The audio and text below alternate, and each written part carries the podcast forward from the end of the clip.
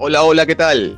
Espero que estén muy bien. Hoy tenemos un invitado que nos va a hablar de temas muy interesantes. Su nombre es Daniel Raya, de Hombre Alfa Top. ¿Cómo estás, Daniel? Muy bien. Cuéntame, Daniel, ¿cómo es que empezaste el proyecto? ¿En qué momento decides comenzar a compartir conocimientos sobre la seducción? Eh, bueno, pues yo llevaba ya bastante años metido en el tema de la seducción, del desarrollo personal y demás. Y fue hace un año y medio, precisamente, que quedaba con amigos y demás, hablábamos sobre el tema de hacia dónde estaba yendo la sociedad con todo este tema, eh, todo este tipo de movimientos y corrientes que estaban surgiendo, que, que realmente obstaculizan más que otra cosa al, al, el desarrollo del hombre, por así decirlo, en la sociedad. Hasta un punto donde pensé, oye, ¿por qué en lugar de, quejarte de esto no, no, no, lo dices? es decir, no, no difundas tu mensaje eh, por ahí y por lo menos estás poniendo tu granito de arena a esto. Y unos meses después llegó el tema este de la, de la pandemia, del, de la cuarentena y demás, y vi que era el momento perfecto para iniciar el proyecto, así que lo hice.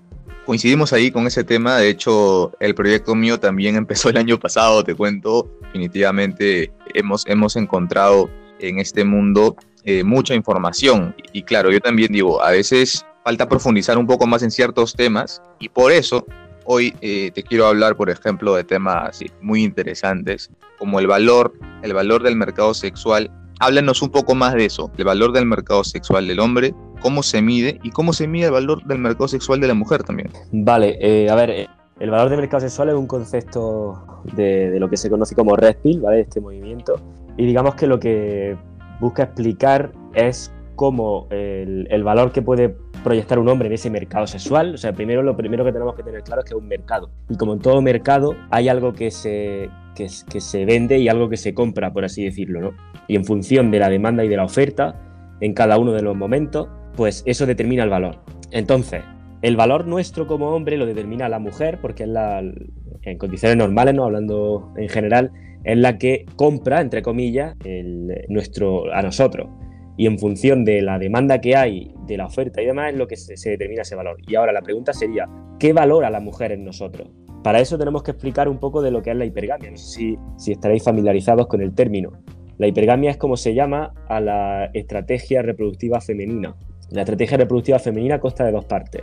Eh, por un lado, busca la reproducción con los mejores genes, por así decirlo, con la mejor opción genética posible, y por otro lado busca el mejor provisionamiento posible. Entonces, tenemos, si te das cuenta, cosas muy diferentes. Por un lado, se está buscando eh, ese lado alfa, como nosotros lo llamamos, ese lado de los buenos genes, de, de, ese carisma, de la valentía y todo ese tipo de historia, y por otro lado se está buscando recursos realmente, digamos, que apoyen o que soporten esa inversión que ella hace desde un punto de vista evolutivo al, concebir un, niño o al, al, quedarse embarazada y demás. Repito, desde un punto de vista evolutivo. Entonces, en función de estas dos partes, el valor de mercado sexual es, digamos que se puede estructurar en esos cuatro pilares que busca una mujer, que sería apariencia física, eh, dinero o situación, esa situación financiera que se entra dentro de esos recursos. Por otro lado, también tendríamos las habilidades sociales, lo que se llama, lo que se conoce ¿no? como pues, tener juego, saber seducir, que de nuevo entra ahí dentro más de ese lado alfa, y estatus, que aunque esta última parte puede ser una consecuencia de las tres anteriores, también se puede mencionar ahí. Entonces, nuestro valor de mercado sexual está determinado por esas cuatro variables. Y por contra, el valor de mercado sexual de una mujer está determinada por quién? Por nosotros, los hombres, que somos los que determinamos su valor. ¿Y en base a qué? Nosotros somos mucho más simples, como se, puede, se suele decir, y no nos complicamos tanto la vida, entre comillas, ¿no? Entonces, el valor que le damos a esa chica en el mercado sexual, eh, nos basamos sencillamente en dos pilares básicos, juventud y fertilidad. Desde un punto de vista biológico, a juventud y fertilidad. ¿Y en qué se traduce esa juventud y fertilidad? Se traduce en atractivo físico, en belleza. Que si te das cuenta, la belleza está relacionada con esa juventud y es un indicativo que nos dice a nosotros que, que, es, que existe esa fertilidad y por tanto es una buena idea eh, reproducirnos ahí. Ya digo, esto desde un punto de vista evolutivo. Así que digamos que a grandes rasgos eso sería el valor del mercado sexual en un hombre y una mujer. No sé si quieres que maticemos algo más o lo dejamos así. Está clarísimo. Lo, lo, básicos que somos los hombres en el sentido de una mujer está buena, sube una foto en bikini y entonces ya no necesita hacer más esfuerzos si te das cuenta. Se la ponemos muy fácil, eh, en otras palabras, ¿no crees? A ver, es fácil atraer a la gente o, ella tiene fácil atraer a los hombres, pero la, dificultad en el caso de la mujer no es simplemente atraer. O sea, nosotros como hombres sí nos vale con atraer, pero la dificultad que ella se encuentra es con mantener. Y eso es lo difícil.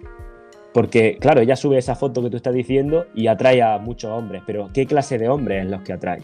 Incluso aunque atraiga, atraiga a hombres de alto valor, luego esos hombres de alto valor se, se han acercado porque simplemente quieren ese, ese, corto plazo o porque realmente quieren quedarse. Y ahí donde está el, problema, digamos, entre comillas, desde el lado de la mujer, por así decirlo.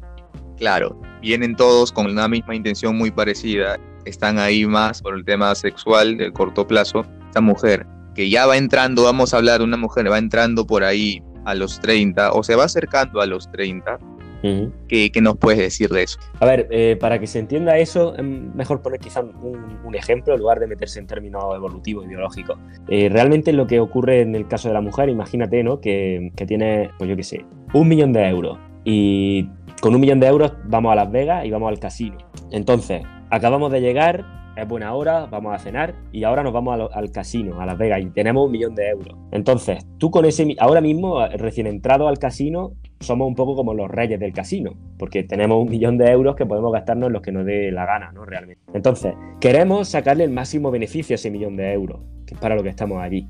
Y, y, entonces lo que probablemente hagamos será ir no a la primera máquina que nos encontremos, porque a lo mejor no nos está dando todo el beneficio, sino que vamos a ir a la, maquinita que veamos que tiene más retorno de inversión porque nos podemos permitir el lujo de perder porque tenemos mucho margen. Y entonces eso es lo que hacemos. Y a medida que va pasando la noche, cuando llega la hora del cierre y ese casino sabemos que va a hacer, encenderá las luces, va a echar el cierre, las máquinas se acaban y nosotros a lo mejor tenemos, pues, ¿qué te digo yo? 500 eh, eh, dólares o 500 euros de ese millón que teníamos, de repente ahora nuestra necesidad ha cambiado. Ahora nuestra necesidad ya es tratar de hacer lo máximo, pero con lo poco que tenemos ahora. Entonces, a lo mejor esa, máquina que ahora no nos da tanto, que no nos daba tantos beneficios, pues oye, quizás sí que es una apuesta segura y por lo menos no perdemos tanto. Entonces, si se me entiende la metáfora, eso es un poco lo que le pasa a la mujer. Porque la mujer cuando llega, eh, cuando entra al mercado sexual, por así decirlo, cuando es más joven, tiene muchísimo valor de mercado. Realmente, eh, cuanto más joven, no, no cuanto más joven, pero normalmente en torno a los... Eh, se suele decir que el pico máximo está a los 22, 24, ¿no? Pero más o menos podemos incluso irnos desde los 19 hasta los 26, incluso por ahí. Ahí una mujer va a ser muy atractiva y por tanto puede tener, puede atraer a hombres de alto valor porque son los que van a buscar ese atractivo, ¿no? En función de lo que hemos explicado antes del valor de mercado sexual. Ahora bien, a ella lo que le interesa no es solo atraerlo, sino también mantenerlo en cierta medida. Lo que pasa es que si no lo logra mantener, le da un poco lo mismo, entre comillas, y se puede permitir el lujo porque sabe que puede encontrar a otro igual, porque sabe que tiene el poder de, en, el mercado. Ahora bien, conforme va pasando el tiempo, conforme se va acercando a esos 30, como tú bien has dicho, pues pasa un poco como nos pasaba en el casino. Ya no tenemos tanto poder de negociación, ya no tenemos tanto poder de mercado, ya no estamos para tonterías. O sea, yo ya no me puedo gastar aquí el dinero tontamente porque es que es lo único que me queda y acabo de, perderlo, ¿no? Entonces, si ella no tiene la suerte o, no consigue retener a un hombre de alto valor que ella sienta que ha optimizado su estrategia, sea, que ella sienta, vale, esta es, esta es la mejor opción que yo puedo hacer. Si ella eso no lo consigue, conforme más tiempo pasa, más difícil va a tener de poder optimizar esa estrategia. Y entonces ocurre que conforme se llega a esos 30 o incluso se, sobre, se sobrepasa a los 30, depende de la mujer, ya no tiene tiempo para tanta, para, para, digamos, para perder el tiempo. Y ella misma lo que tú te vas a encontrar probablemente es que ella te diga cosas como, pues rápidamente con un poco, poco tiempo que lleves conociéndola, te dirá qué somos, hacia dónde va esto, eh, qué, busca exactamente y digamos que te va a empezar a poner como una especie de condiciones antes de seguir porque ella necesita ir un poco más a lo seguro. Porque ella ya no está como, incluso te lo puede verbalizar. Yo ya tuve mis años locos, yo ya estuve con esos, entre comillas, ¿no? Eh, cabroncitos y, yo ya estoy harta de eso y ahora lo que quiero es un hombre que me entienda, que me escuche, que no sé qué. Si te das cuenta ya está empezando a coger esos datos, o sea, esos, esos atributos más, entre comillas, de nuevo, de beta. Pero lo único que quiere es eso, lo único que quiere es poder optimizar. No es que no quiera el alfa, claro que lo quiere, pero sabe que es posible que si, digamos, desperdicia eh, o, digamos, invierte ese tiempo que le queda en el alfa, el alfa puede irse en cualquier momento. No, no tiene tanto poder de mantenerlo al lado. Y si hace eso, imagínate que, que, está dos años en una relación con ese alfa y el alfa se tira, pues de repente se encuentra con 32, 33 y cada vez lo tiene más difícil. Por eso hay que exigen, digamos, un poquito más de, de una proyección de futuro y una estabilidad, que no es lo mismo que pasa a los 24. A los 24 quizás sea al revés, quizás el hombre el que le está diciendo a ella, oye, esto hacia dónde va, y ella un poco la que se hace la sueca, como se suele decir, la que se hace un poco la tonta, porque no tiene ningún tipo de prisa. Entonces no sé si respondo a tu pregunta. La respondes muy bien, por eso es que los criterios de selección, los criterios para elegir eh, empiezan a cambiar un poco en función a, esa, a ese cambio de edad. Como bien ha dicho, el alfa le, va, le sigue gustando, sigue generando atracción, pero sabe bien que ahí está muy complicado que se pueda quedar. Entonces, en términos de recursos, en términos de protección, en términos de estabilidad, como bien has mencionado, empieza a, entrar otro tipo de hombre. Ahora, también en esto de, de elegir, hay otro término interesantísimo, los orbitadores.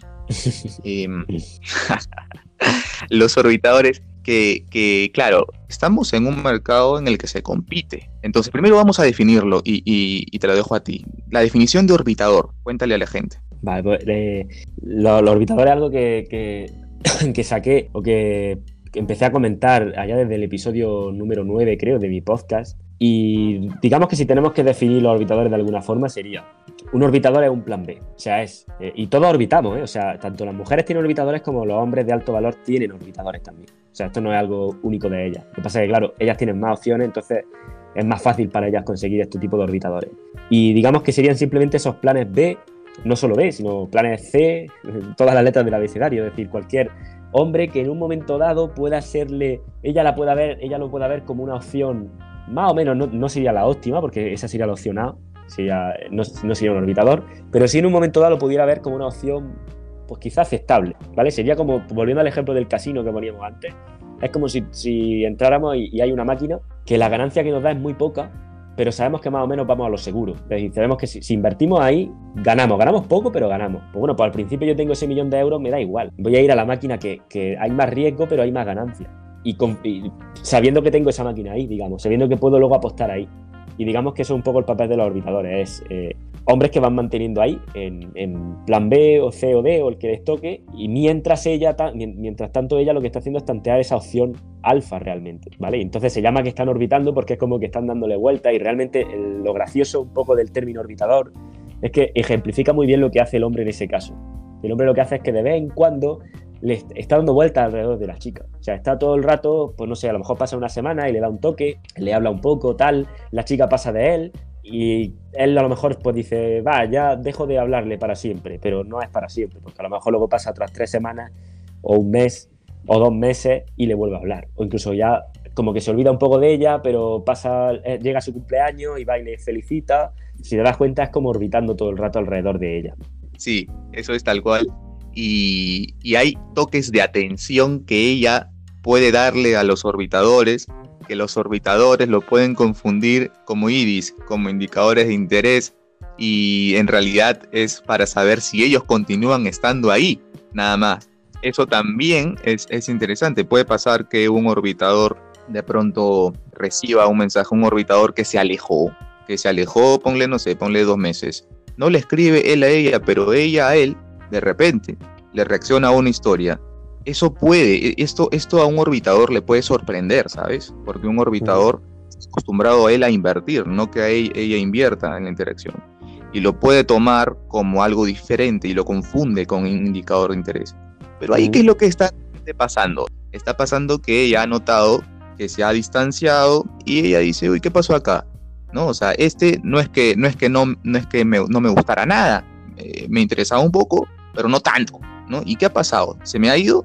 A ver, entonces ella de nuevo va a tirar la caña y, va a comprobar si sigue ahí o no. Entonces, a ver ahí, ¿qué debe hacer ese orbitador cuando esta mujer que mostró un interés mediano bajo vuelve? Debería haber un cambio de conducta en el orbitador, no, debería mostrar que siempre está disponible, ¿no es cierto? Exactamente, es que dependería de lo último que hubiera pasado con ese orbitador y ella y lo que hubiera hecho ella para contactarle. O sea, es que aquí hay muchísima casuística, porque no es lo mismo que yo, pues imagínate, ¿no? Le, he dicho ya tres o cuatro veces de quedar a la chica y todas las veces me la ha rechazado, entonces yo ahí es como que digo, ah, tío, yo paso ya de esto, o sea, me olvido. Y en eso que ella detecta que, uy, de repente todo ese tipo de validación que yo tenía de este hombre desaparece, voy a darle un toque. Y ahora me reacciona con un, yo qué sé, con, con unas palmas o cualquier emoticono a una historia que yo he subido, pues lo veo muy poco, o sea, yo lo veo muy poca inversión respecto a lo que teníamos de, o sea, respecto al indicador de desinterés que era de la chica el no querer quedar con nosotros en esas tres ocasiones. Lo que pasa es que aquí así no es como lo lee la mayoría de los hombres. La mayoría de los hombres como lo lee es como, bien, está detrás de mí. Y es simplemente una reacción con un emoticono. Entonces a esa reacción le responden muchísimo. Y lo único que ella corrobora es, vale, todavía lo tengo ahí. Y, sigue pasando de él. Entonces varía, eso no, no sería igual que si yo, por ejemplo, le he dicho una vez de quedar, me dice que no, paso y a los días ella me responde o me habla y me saca tema de conversación. Ahí la cosa es diferente. Quizá a lo mejor nos podemos plantear o incluso volver a decirle de quedar o que nos dijera ella o, en fin, ya ir planteando la historia. Depende. Claro, es un ejemplo muy válido. No es lo mismo. No es lo mismo un hombre que intentó tres, cuatro, cinco veces. Ella nunca lo hizo y de pronto un par de palabras o una frase relacionada en una historia es muy poca interacción en comparación con todo lo que pudo haber intentado un orbitador. Entonces, claro, eso tiene que, ser percibido y no confundirlo con, indicadores. Ahora, también podemos hablar de el criterio de, de selección para ese alfa que es la opción A en su momento. Vamos a hablar qué diferencia básicamente, cuáles son las diferencias entre un orbitador que no lo quiero poner en el B, pongamos un orbitador que es el plan F, por darte un ejemplo, ¿no? Y, ¿Y cuál es la diferencia entre este orbitador F y el, y el A? El que, el que está ahí en el primer lugar en la lista de ella. La diferencia entre la opción A y una opción F, me, dice. Correcto. ¿La diferencia en qué sentido? ¿En, comportamiento de ella hacia él? ¿En, rasgos de él? En los comportamientos del hombre, en qué es lo que observa ella en el A y qué es lo que observa ella en el F, para decirlo así. Vale. Pues el A es eh, ese hombre que ella no, no, siente que lo ha ganado. Ese hombre que sigue siendo un reto. Y entonces es un hombre que invierte menos en las interacciones que ella, ella invierte más en él, ella lo está viendo pues precisamente eso, esa congruencia, él es el premio, sigue siendo un reto y ella tiene esa intención, o sea, ella siente esa necesidad de querer seguir descubriendo más de él y de, y de querer incluso mantenerlo, que aquí es donde entra un poco en juego esa otra historia. Y en contraposición, el, elf, el F es una persona que, es todo lo contrario. Ya está él detrás de la chica, el, premio es la chica para él, vive en escasez y digamos que lo que, está, lo que la chica percibe es una persona que, siempre, pase lo que pase, va a estar ahí para ella. Entonces automáticamente si te das cuenta el marco con el que ese hombre está eh, percibiendo esa interacción es completamente diferente en los dos casos. Uno es un marco de abundancia, donde muy posiblemente tenga otras opciones, lo cual está proyectando esa preselección a la mujer, y otro es un marco de escasez, donde se sabe prácticamente que no tiene otras opciones, porque si no, no seguiría ahí, y lo que le está proyectando precisamente es pues, que no hay esa preselección. Digamos que esa sería la diferencia principal. Y, dime, el tema de, los recursos también, que lo has mencionado antes, ¿qué tanto, qué tanto puede jugar? Cuando dices recursos te refieres a dinero. Correcto, ¿cómo lo, cómo lo ubicas el dinero? Pues a ver, eh, si, si, nos referimos a, crear, a generar esa atracción sexual en la chica, el dinero no sirve absolutamente para nada. Eso no funciona así. Lo que sí que puedes conseguir es interés, pero eso es muy diferente. Es muy diferente tener una persona interesada en ti que tener una persona que te desea. Es completamente diferente.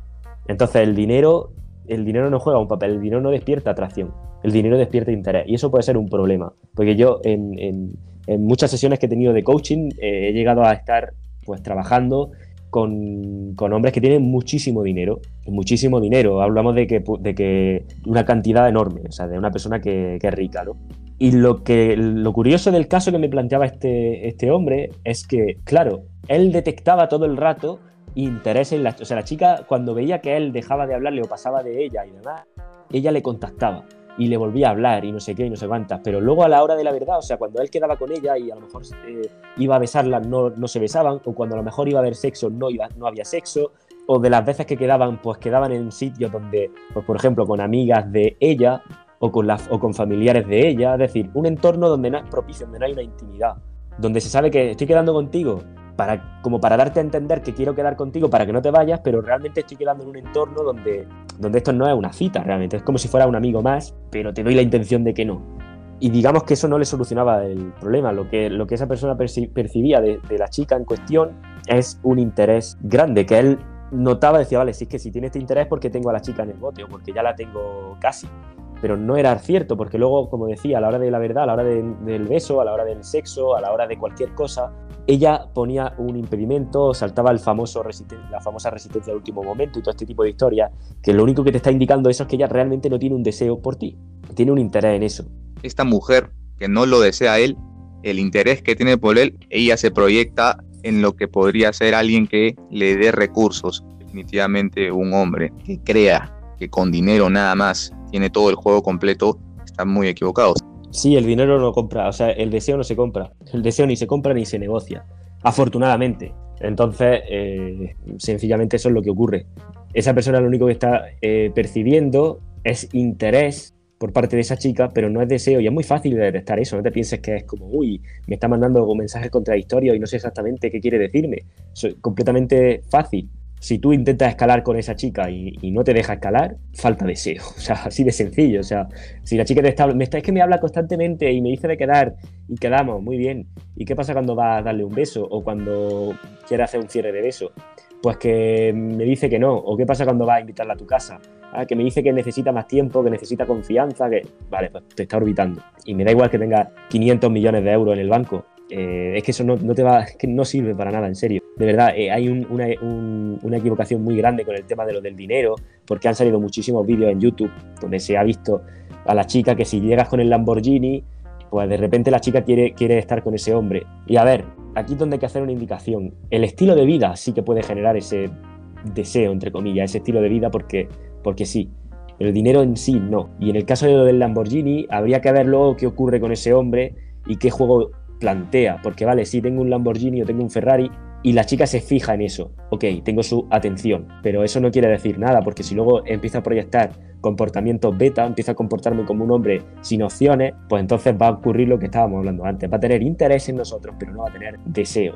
Entonces, lo que, lo que ocurre es que habiéndose subido ese tipo de contenido, como yo digo, a YouTube y demás, y han salido muchísimas corrientes que lo que te dicen, ah, no, las mujeres solo están interesadas en el dinero, si no tienes dinero, esto es como lo de las mujeres solo están interesadas en el físico. son reduccionismos que no tienen ningún tipo de sentido. O sea, son reduccionismos que, pero lo que pasa es que en el caso del dinero está muy claro. El, caso, el dinero es que en absoluto va a hacerte, va a comprarte el deseo. El dinero, lo que podemos decir es que va a jalar el ojo. Te ponen un radar de interés. Ahora, después de ese dinero, ok, llamaste la atención. Pero si no tienes juego, por más de que tengas el carro o tengas los recursos, finalmente la gran pregunta para este tipo de hombres sería, ¿qué pasaría si un día los pierdes? ¿Qué pasaría si un día intentas no aparecerte con estos recursos? Entonces, claro, son, son, son, cuestiones, son cuestiones diferentes. Pero bueno, ya para ir resumiendo y finalizando, me dices, ¿cuál es el, patrón que se repite en la mayoría de los hombres cuáles son esos problemas que vienen, que vienen teniendo con los que te vas, te vas encontrando, digamos? Pues son tres problemas mayoritariamente. De hecho, eh, hace poco lancé un programa donde solo, saqué 10 plazas, ya están cubiertas y empezamos en septiembre. Y, digamos, precisamente ese programa es una de las cosas que quiero perfilar porque a lo largo de, de mis sesiones, como tú comentas, a lo largo del podcast, de conocer a mucha gente, he podido resumir en tres fallos fundamentales que digamos que todos los hombres que a mí me llegan encajan en uno de estos tres. O tienen miedo a abrir, que es el, fallo básico, es decir, no, no se atreven a entablar una conversación con una chica desconocida, porque bien no saben qué decir, dicen que se quedan en blanco, no tienen no saben cómo continuar la conversación, no saben ni, ni, siquiera qué decirle de primera. En segundo lugar, lo que ocurre, lo otro de los problemas que ocurre es que no saben cómo generar atracción. O sea, puede que sí, es que abro a la chica y tal, pero luego la conversación no llega a ningún sitio. O siento que la aburro. O a lo mejor ella, pues, no sé, estamos hablando un rato y ya me acaba diciendo, ah, pues encantado de conocer. Y ya está, y acaba la cosa ahí. O a lo mejor me da el número, pero el número no va a ningún sitio. Total, no sabemos proyectar ese valor, no sabemos generar esa atracción. Y el tercer error que me, que me encuentro es de mentalidad. Este quizás sea el más difícil de gestionar. Porque es de mentalidad y es de poner a la chica en un pedestal, de, verla a ella como el premio y de no vernos, a nosotros como el premio. Y si das cuenta, esos tres errores se retroalimentan entre sí. O sea, la persona que tiene una mentalidad de escasez, que sería este tercer error, que, que vea a esa chica como lo más importante de su vida, pues seguramente luego tiene dificultades al proyectar ese valor y probablemente tenga dificultades al abrir, o aunque no las tenga, luego la cosa no continúa más. Digamos que es como una especie de círculo vicioso que se está retroalimentando ahí. Eh, ya digo, es que los perfiles son eso, o un chico no, no sabe abrir, no, no, se atreve a iniciar la conversación con una desconocida, o bien sí, pues tiene cierta cierta trayectoria en esto de la seducción y demás, pero no, no consigue que sea sólida esa interacción. El número de teléfono que cierra no es sólido. O bien incluso, pues mira, ya he tenido algunas relaciones, he salido con chica y tal, pero llega a un punto donde pierdo el marco, donde ocurre la famosa betaización y donde al final pues la relación acaba y yo acabo, o en este caso el chico acaba muy, muy mal, ¿no? Esos son los tres errores comunes que hay. Muy bien, muy bien. Hay problemas de diferente tipo, eh, en fases distintas. Hay hombres que comienzan muy bien la atracción y después en confort o para mantener no les cuesta bastante y ese es un patrón también. Como hay hombres que cuesta eh, abrir por su cuenta y son los que típicamente dicen eh, prefiero que me las presenten, no les cuesta mucho el abordaje. Pero más mm. allá de eso, están escuchando esto, si se identifican con algún tipo de circunstancia, saben que, eh, bueno, pueden encontrar en este espacio un lugar donde se les puede asesorar y ayudar. Es, es Hombre Alfa Top, ¿no es cierto? La página de Daniel. Eh, sí, hombrealfa.top, la página web. O sea, www.hombrealfa.top. En, en Instagram es hombrealfatop sin el punto y en el, y el podcast es como has dicho antes, radiohombrealfa.top. Así que por ahí no, no, me pueden encontrar, digamos. Excelente, Daniel. Bien, eh, la he pasado muy bien conversando contigo, eh, has dado información muy buena, pero poder contactarte pronto, conversando en alguna otra ocasión. Vale, genial. Eh, muchas gracias a ti también. Y nada, nos veremos, nos veremos pronto. Un abrazo. Un abrazo, Daniel. Chao, gente. Hasta luego. Será hasta la próxima. Bye, bye.